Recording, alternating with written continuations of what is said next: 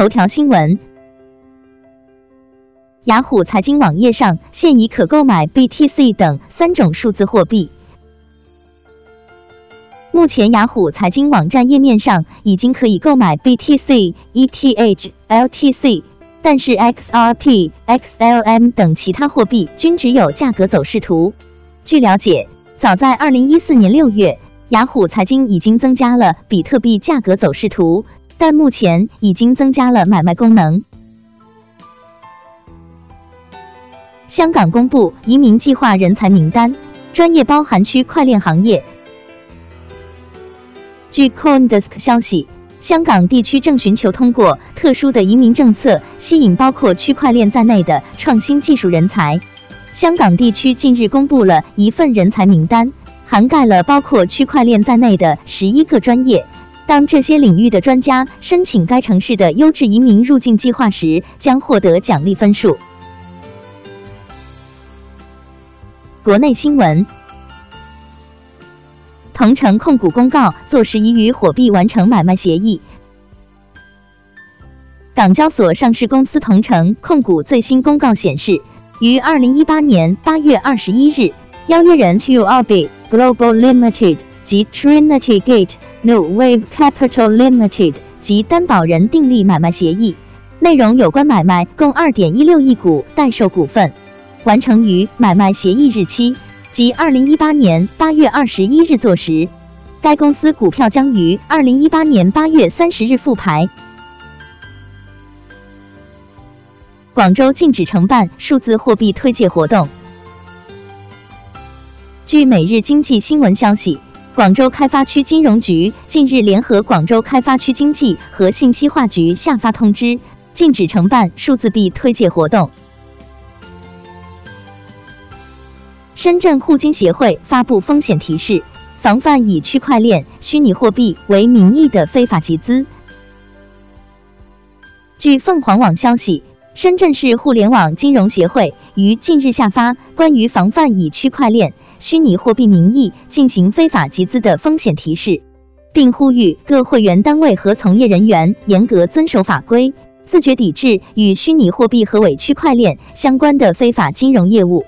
该风险提示指出，虚拟货币易成为违法犯罪的工具，此类活动存在多种违法特征，投资者炒作虚拟货币易亏损本金，虚拟货币不是法定货币。国际新闻：新加坡与迪拜签署金融技术合作协议，就区块链等技术开展创新项目。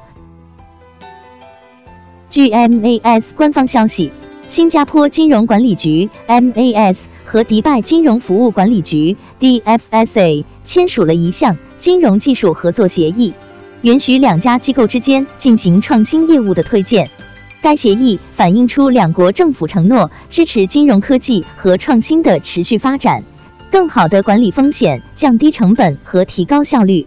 其中，两国政府还同意就数字和移动支付。区块链和分布式账簿、大数据以及应用程序编程接口等关键技术的应用，开展联合创新项目。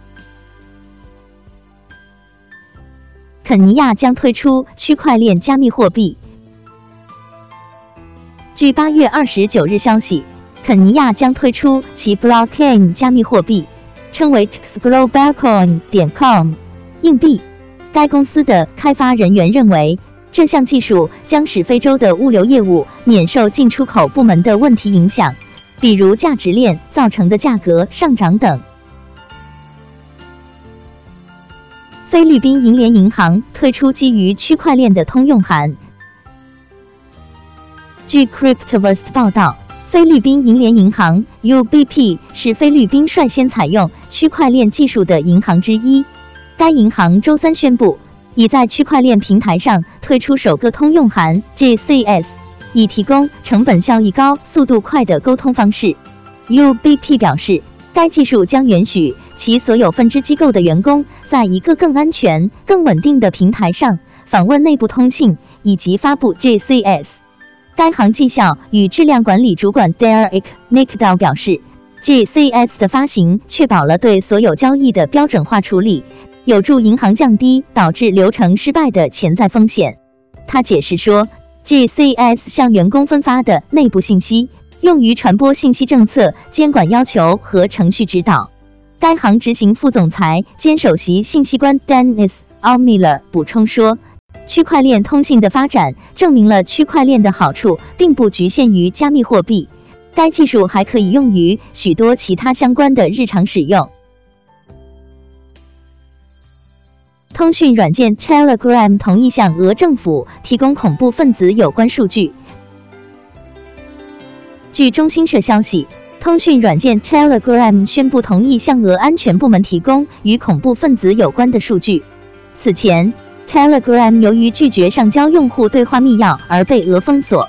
公司创始人表示，之所以同意是为防止恐怖分子滥用此平台，但目前还没有上交数据的案例。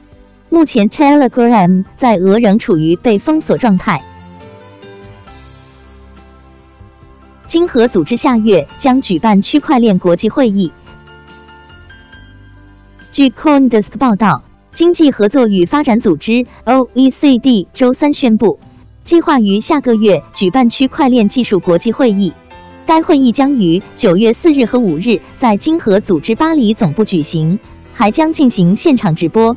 具体而言，该会议将审查区块链对政府活动的影响。经合组织秘书长 M. g a l g e r 塞尔维亚、百慕大和毛里求斯共和国的总理以及斯洛文尼亚国务秘书将出席。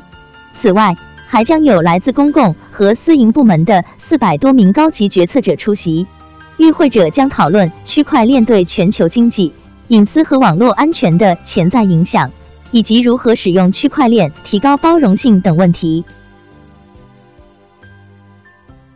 Bysome 重启实名账户，与农协银行在三十日签署合作。据韩联社消息，Bysome 确认将重启实名制账户。根据银行方面的消息，农协银行与 Bysome 最早将于三十日签署实名登记服务。实名确认取证服务是指允许本人确认的用户银行存款账户和虚拟货币交易所同一银行账户之间的存取款的服务。莱比特矿池江卓尔表示，BCH 本次争论分裂的可能性不大。莱比特矿池江卓尔在 BCH 要分裂了吗？谈正确的站队方法。文中称，BCH 本次争论没有足够剧烈的理论冲突，因此分裂的可能性不大。BCH 社区的共识是中本聪的设计白皮书，而不是中本聪本人。自称是比特币发明者中本聪假名的背后真实人物克雷格史蒂芬怀特 （CSW） 可能为针对 BCH 社区的影响明显弱于对 BCE 社区的影响。CSW 可能为针对 BCE vs BCH 的影响巨大，将导致 BCH 的直接翻盘和 BCE 的短时间猝死。BCH 社区内比特大陆的一百万个 BCH。进一步抵消了 CSW 可能持币对 BCH 的影响。分裂对 BCH 的影响不大。分裂的目的是为了让市场判断谁是正确的，代价是分裂导致的实力下降。而在低谷期分裂导致的实力下降最小。建议两边的币都保留。建议两边的人随时准备认错。Telegram 社群总人数单日再增三百一十四万，主动进群用户数再破新高。据 Fansindex 点 com 数据显示，八月二十八日 Telegram 社群总数为一万六千二百五十六，较上一日提高百分之三点一一。群内总人数在一亿人次的基础上再增三百一十四万人次，市场情绪有所回暖。群内活跃人数与唯一发言人数的增长较上一日有所减少，不过相差不大。此外，主动进群人数为两万七千四百九十六人次，涨幅高达百分之二十一点九七，整个市场活跃度在逐渐提高。今日的必须听新闻播报就到这里，感谢各位听众的支持，明天再见。